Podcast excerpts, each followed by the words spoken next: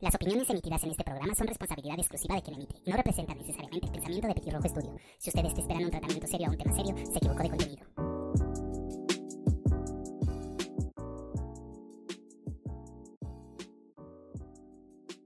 Hey, ¿qué onda bandita? ¿Cómo están? Sean bienvenidos al Diario del Hombre, el podcast que cada sábado le traemos hablando sobre temas de gente común. Esta semana vamos a hablar un poquito de la censura, censura tanto en medios de comunicación como la censura social y cómo esto afecta el desarrollo y el camino hacia adelante como especie gente. Esta semana nos hemos visto envueltos por cuestiones de esta índole en, en muchos lados. Hemos visto gente que ha sido censurada en los medios por simplemente expresar su opinión. ¿Y por qué esto está afectando tanto a una generación, la cual generaciones pasadas lucharon por tratarles de llevar una nueva manera de expresarse y liberarnos de la censura que había en ese tiempo?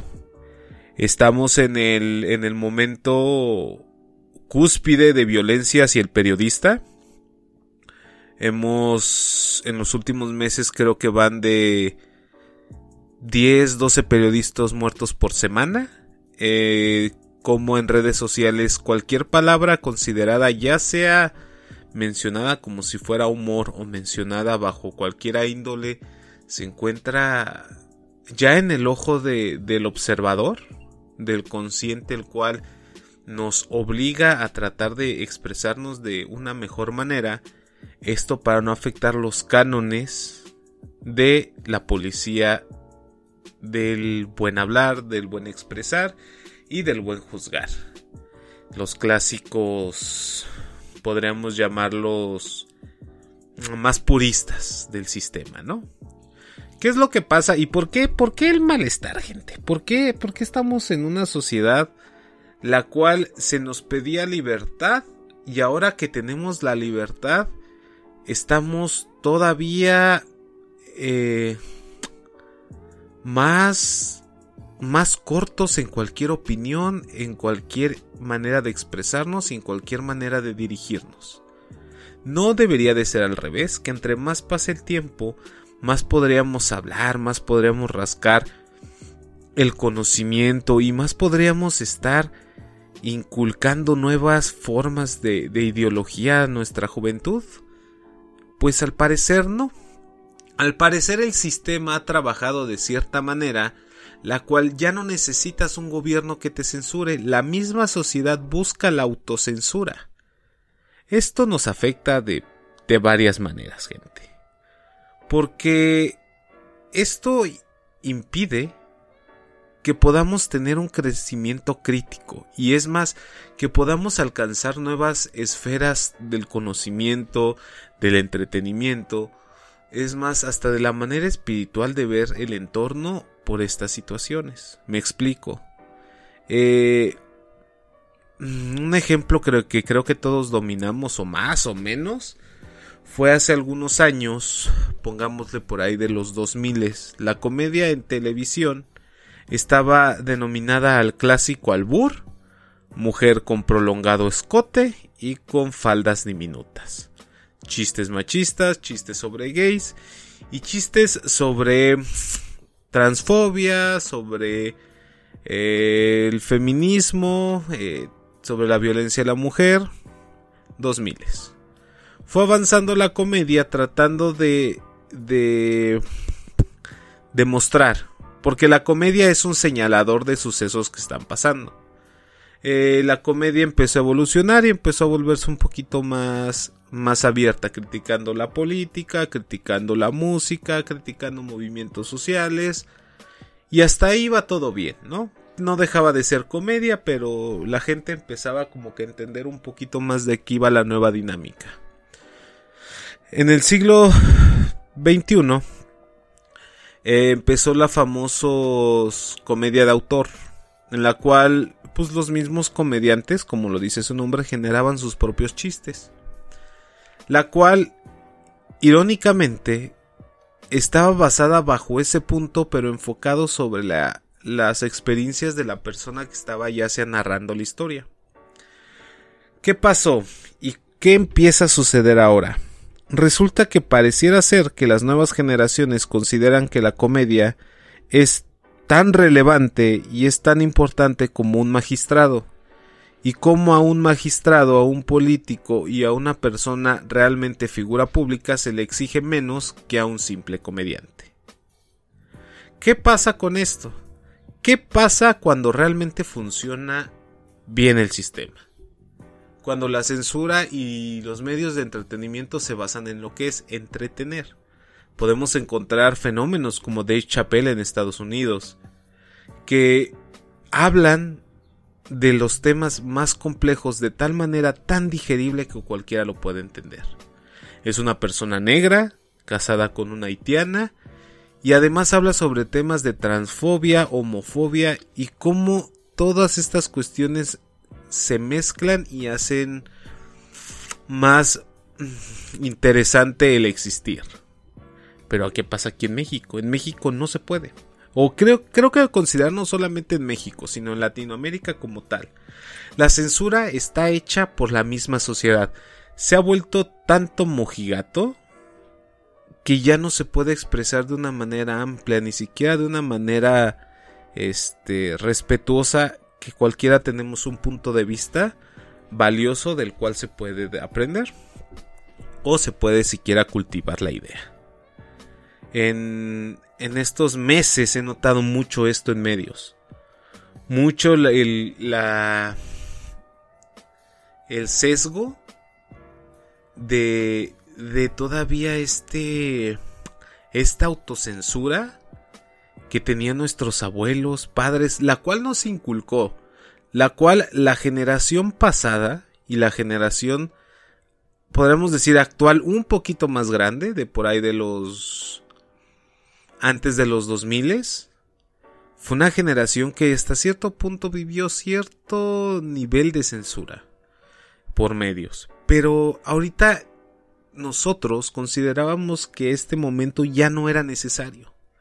Pero sin embargo empezamos un movimiento, se empezó un movimiento en el cual todo es censurable si no estoy de acuerdo con ese punto de vista.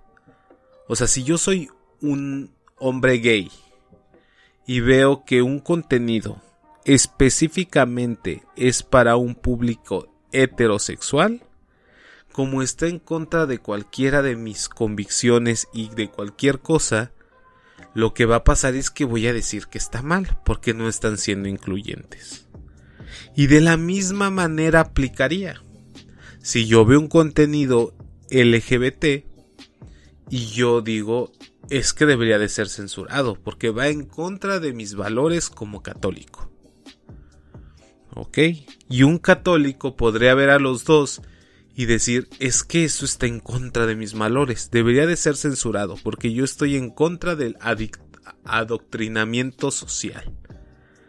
Y las personas, y es una cadena, es una cadena que poco a poco va jalando y va siendo un lastre más en esta sociedad. Entonces la censura ya no es impuesta por un gobierno, sino que es impuesta por nosotros mismos. ¿Cómo dejamos que pasara esto, gente? Esa es la pregunta. Y voy a retomarme a la frase que decía vi en vez de vendetta. Los únicos culpables de esto que está pasando es fácil de verlos, sencillamente es mirarnos al espejo. ¿Cómo nosotros mismos empezamos a tratar de suavizar palabras, tratar de suavizar conceptos, tratar de suavizar programas para que las generaciones que entraran no tuvieran ningún obstáculo de entendimiento. Y al contrario, los estamos volviendo lo que son unos inútiles y unas personas que están padeciendo siquiera de una personalidad. Ya no estamos hablando de niños, ya no estamos hablando de...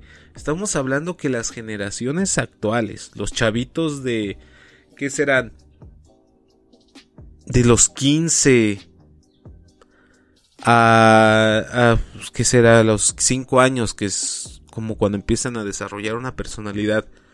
Son personalidades tan básicas, tan tontas, tan enfocadas en, en, su Instagram, generan una personalidad a base de ídolos y van formándolo como bloques de Lego, pam, pam, pam, pam, una tras otra, una tras otra.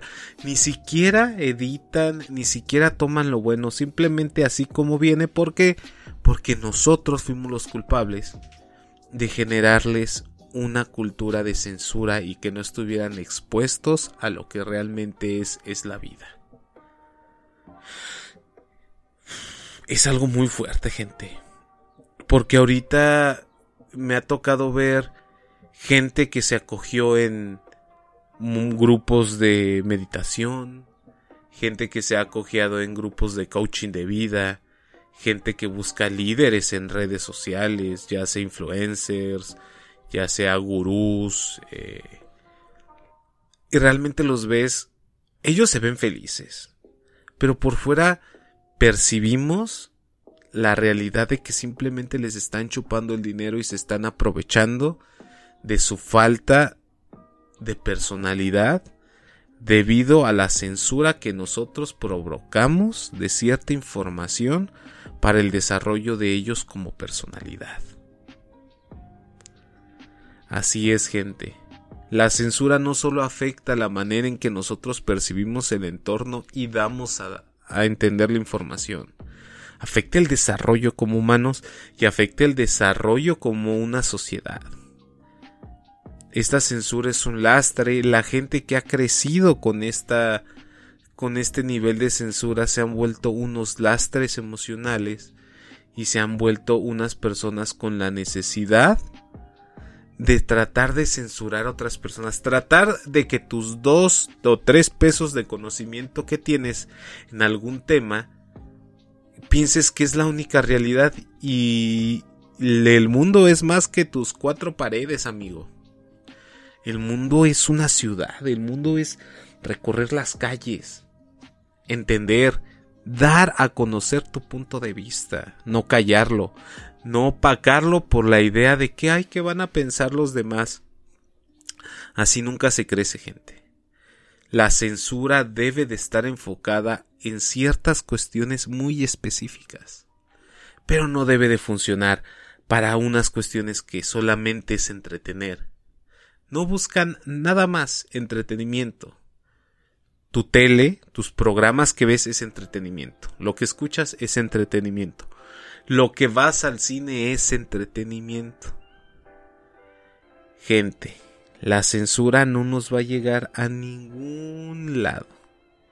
Porque no está siendo más la persona que se censura que lo que fue el gobierno hace más de 30 años. Retrógradas, que solamente para un solo lado es donde se inclina la balanza. Esto es lo que debemos de empezar a entender, bandita. Y como tarea, bandita, hay que empezar a, expresarnos, hay que tratar de, de dar un punto de vista, creo que más que tarea, creo que debería de ser una, un pensamiento que debemos de estar generando. El, el ponernos a meditar cuáles son nuestros, nuestras bases ideológicas, refinarlas, pulirlas y poderlas aplicar cuando y como sean necesarias. Me explico. Si tu idea sobre la fe es esto, que la fe es un medio para consolar simplemente y no es un Dios con poderes y ojos que está viéndolo todo, exprésalo. Y también si tú crees en un Dios físico con ojos y que te escucha, exprésalo. Todos todo, todo, todo en esta sociedad debe de tener cabida. Todo lo sano, claro, porque hay otras situaciones que, uy, pero eso ya será otro tema. Pero todo lo sano debe de ser expresado. Porque cómo se construye una casa, ladrillo por ladrillo. Y en esta sociedad, todos somos ladrillos, gente. Y más nosotros, los GCUs. Gente como uno, el trabajador. Esos somos ladrillos y entre varios ladrillos construimos ciudades, gente. Pero bueno, bandita, me retiro. Mi nombre es Armando Durán, sin decirles que no olviden seguirnos en nuestras redes sociales. Hasta luego.